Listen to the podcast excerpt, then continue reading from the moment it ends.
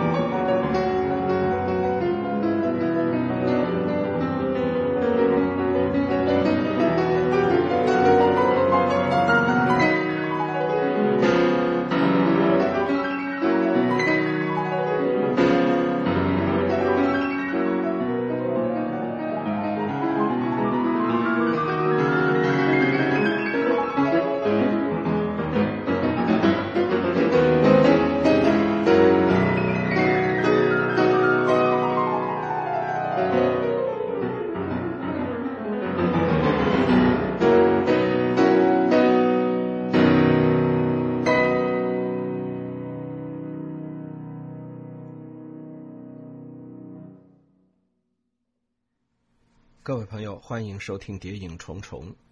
今天的节目中，我们继续通过听碟来怀念刚刚离去的钢琴家内尔森·弗雷利。内尔森·弗雷利真的是一个非常优秀的钢琴家啊！虽然他的曲目并不十分的广泛啊，在优秀的钢琴家的行列中间，他演奏的曲目量相对来说是比较有限的，但是他的演奏的呃完整性。和音乐性绝对是属于一流的。这主要是出于他对自己的艺术上的一种严格要求。既然对艺术上有着严格的追求，他自然不会有太多的时间来涉猎更广泛的曲目，而会把更多的精力投入到对呃已有的曲目的精心打磨之上。所以，无论是在音乐会上还是在唱片中，弗雷利的表现永远是。呃，非常完美的。在最近内尔森·弗雷利离世的时候呢，有很多朋友出来写文章，或者说是用各种方式来纪念他。其中，他在迪卡公司的录音制作人也也发表了一篇回忆性的短文。他说到，在他的工作经历中，内尔森·弗雷利是合作最愉快的钢琴家，不仅是因为他为人比较和蔼。更重要的是，作为一个演奏家，他总是能在录音棚里面获得最好的效果。换句话说，他留给剪辑师修补的东西是最少的。对于录音工程师和剪辑师来讲，这是他们用来衡量演奏家水平高下的一个非常直观的标准。如果准备的不是很充分，那么自然犯错的几率就大。犯错越多，自然留下的录音数量也越多。需要剪辑和修补的内容也就越多，而内尔森·弗雷利无疑是留下这种修补空间最小的一个。他的录音应该是几乎不用修整就可以直接灌录成唱片的。所以这也是我觉得听内尔森·弗雷利的唱片有一种舒适和放心的感觉。音乐家总是已经把所有的一切都准备好了，才在钢琴上展现出来。弗雷利在迪卡出过几张肖邦的作品，那么这一张收录了第三奏鸣曲和作品二十五号的练习曲呢，应该说是相当成功的，尤其是刚才听到的第三钢琴奏鸣曲，这个演绎堪称完美。接下去呢，我们来听他的作品二十五号的十二首练习曲。和其他钢琴家不同，大多数钢琴家呢会把作品十号和作品二十五号。两套练习曲呢放在一张唱片上，而内尔森·弗雷利呢是把它们分在了两张唱片上，分别搭配肖邦的另外两首比较成熟的奏鸣曲第二和第三。我们下面就来聆听内尔森·弗雷利演奏的肖邦作品二十五号十二首钢琴练习曲。